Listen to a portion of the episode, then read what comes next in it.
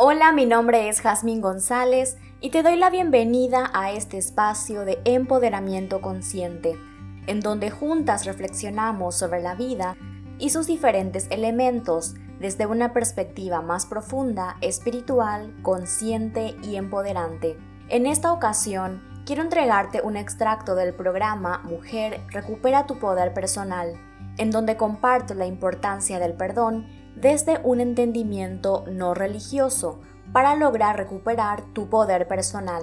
El poder personal es la capacidad que tienes para asumir la responsabilidad de tu vida al 100%, pero puede bloquearse o limitarse debido a múltiples factores, y uno de ellos es la falta de perdón. En este extracto que compartiré contigo comprenderás por qué es tan importante que ofrezcas tu perdón desde una perspectiva no religiosa a ti misma y a otras personas, incluso a lugares y a sitios con los que guardas algún tipo de resentimiento o dolor, para que vuelvas a recuperar tu poder personal. Espero que te sea de mucha utilidad esta información. ¿Qué es el perdón? El perdón, desde un punto de vista espiritual, es la toma de conciencia y el reconocimiento de la naturaleza inocente de cada persona, incluyendo la tuya y la de la otra persona u otras personas involucradas en el acto que fue motivo de ofensa. El perdón es el acto de reconocer que cada persona tiene un nivel de conciencia diferente y según este nivel de conciencia ejerce su poder de decisión y de actuación, por lo que siempre cada ser humano está haciendo lo mejor que puede y lo mejor que sabe en ese momento específico. El nivel de conciencia se entiende como la capacidad que tiene despierta la persona para recordar, reconocer y hacer uso de su naturaleza más elevada, es decir, su naturaleza espiritual. Además, hace referencia a cómo esta persona se relaciona con ella misma, con los demás y con la vida misma desde su naturaleza espiritual. Desde esta conexión con su ser más elevado, las personas toman decisiones y actúan, por lo que cuanto más nivel de conciencia posean, sus palabras, acciones y decisiones en general reflejarán bienestar, paz y armonía para ellas y para todos los involucrados. Sin embargo, cuando el nivel de conciencia es bajo, es decir, cuando no recuerda que su verdadera naturaleza es espiritual, cuando no está en conexión consciente con esa naturaleza divina, con su alma, sus palabras, acciones y demás decisiones reflejarán egoísmo, búsqueda del beneficio propio, venganza, deseo de hacer sufrir a la otra persona, falta de empatía, desconsideración y cualquier acto que podría considerarse como malo. Lo que a la persona impulsa que actúe de cierta manera, que podría etiquetarse como malo o como bueno, es el nivel de la conciencia. Un nivel de conciencia elevado o alto hace que la persona busque el bien común, porque cuando uno tiene un nivel de conciencia alto, como ya mencioné anteriormente, recuerda que su naturaleza es espiritual, recuerda que es un alma y sabe que forma parte del todo. Sin embargo, un nivel de conciencia bajo busca el beneficio propio exclusivamente sin medir las consecuencias, porque como ya mencioné también anteriormente, cuando una persona tiene un nivel de conciencia bajo, no está en conexión consciente con su alma, no recuerda que es un alma, no recuerda su naturaleza espiritual o divina. Por lo tanto, se cree separado de los demás y busca únicamente su propio bienestar, porque se cree finito, cree que los demás lo atacan, cree que debe defenderse, cree que debe atacar para poder ganar, etc. Desde el punto de vista espiritual, ninguna persona es buena o mala. sino que todas en esencia son inocentes, es decir, tomando en cuenta su origen espiritual y su conexión inseparable con la fuente creadora o la divinidad. En otras palabras, ninguna persona hace algo que podría catalogarse como mal porque así lo elige o lo desea, sino que para esa persona con su nivel de conciencia, eso era lo único y lo mejor que podría haber hecho, según su propio entendimiento sobre la vida, sobre sí misma y sobre los demás. Es como pedir a un niño de un año que lea un libro. Es simplemente imposible, porque esas capacidades aún no están desarrolladas, no están despiertas. También así sería pedir a una persona con un bajo nivel de conciencia que realice ciertas cosas que no están dentro de su entendimiento espiritual. Esto no significa que si una persona comete un acto que es considerado por el sistema social en el que vivimos como ilegal, sea dispensada de su responsabilidad, sino todo lo contrario. Cada persona es responsable de su vida y de sus actos. El perdón religioso se basa en la absolución de la culpa de la persona que se considera que ha cometido la falta. Es decir, en primera instancia, se reconoce como culpable a la persona a quien se juzga como la agresora. Mientras tanto, por otro lado, la persona que juzga dicha acción como agresión u ofensa es etiquetada como víctima.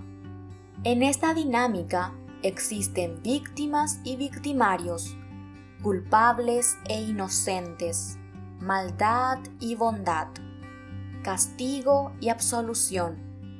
Es por este motivo que cuando se habla de perdonar a los demás, entendiendo el perdón en el sentido religioso, cuesta mucho trabajo realizarlo e incluso pensar en dicha posibilidad porque en él está permeado la creencia de que la víctima es la buena y la inocente, mientras que la agresora es la culpable y la malvada y que merece el castigo. Entonces, resulta muy difícil que la persona, inocente y víctima, haga pasar por alto las ofensas realizadas por el culpable y malvado. Es más, para animar a esta acción, el perdón es promovido como una especie de acto heroico y benévolo, digno de permitir a la persona que lo haga ingresar al cielo o al paraíso, ya que por más que la víctima perdone, el culpable será castigado por Dios en esta vida o en la otra vida. Así se entiende el perdón desde el punto de vista religioso. Muy por el contrario, para lo que la espiritualidad no dual comprende como perdón. Para la espiritualidad no dual, que es aquella espiritualidad en donde todas las almas nos vemos como unidas y que formamos parte de la conciencia creadora, para esta práctica espiritual, la culpa no existe, sino la responsabilidad. Es decir, más allá de ser culpable, la persona es responsable de sus actos. La culpa implica un concepto religioso. Es como una sentencia que debe ser castigada por un acto de naturaleza malvada. Es decir, se presume que la persona lo hizo adrede, lo hizo por maldad, lo hizo por pecador. Sin embargo, la responsabilidad asume y reconoce la capacidad del ser humano de hacerse cargo de los actos cometidos, sin etiquetar estas acciones como de naturaleza perversa, sino más bien haciendo uso de la ley universal de causa y efecto, es decir, que cada acto tiene su consecuencia. Cuando comprendemos esta dinámica, la compasión se hace presente y nos liberamos de la necesidad del castigo, tanto hacia nosotras mismas como hacia los demás, liberando a la otra persona de nosotras y liberándonos de ella a nosotras mismas, porque ya no buscamos venganza, ya no buscamos castigo, ya no buscamos arrepentimiento. Simplemente miramos a la otra persona con compasión porque entendemos que esa persona ha actuado o actuó según su nivel de conciencia. Y también lo aplicamos para nosotras mismas. Nos miramos a nosotras con compasión porque sabemos, reconocemos que todas las acciones que hoy juzgamos como malas que hicimos en el pasado, hoy entendemos de que lo hicimos porque ese era nuestro nivel de conciencia. Nuestro nivel de conciencia no nos permitía actuar de otra forma diferente. Actuamos de la mejor manera que pudimos hacerlo. Con este entendimiento, el perdón se vuelve un acto de compasión profundo, de respeto y de reconocimiento hacia una misma, ya que al ver inocente a la persona que habíamos considerado como culpable, también estamos reconociendo que nuestra naturaleza es de amor, ya que en esencia todos venimos de la misma fuente creadora de vida, o también llamada divinidad, que es amor puro.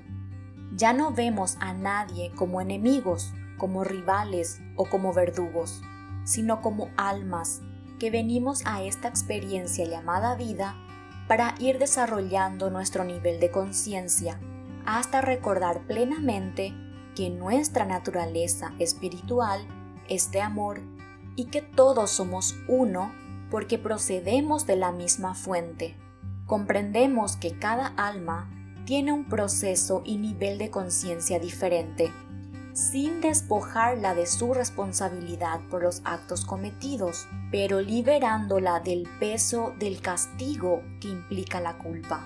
Esto es muy importante para recuperar nuestro poder personal, ya que si vivimos con resentimiento, buscando venganza, buscando castigo o el arrepentimiento de la otra persona, de una u otra forma, estaremos cediendo nuestro poder personal. Únicamente aplicando el perdón, viendo a la otra persona como inocente y viéndonos a nosotras mismas como inocentes, nos liberamos en ambas partes. Liberamos a esa persona y nos liberamos a nosotras mismas. Y así asumimos el 100% de la responsabilidad de nuestra vida y asumimos en consecuencia nuestro poder personal.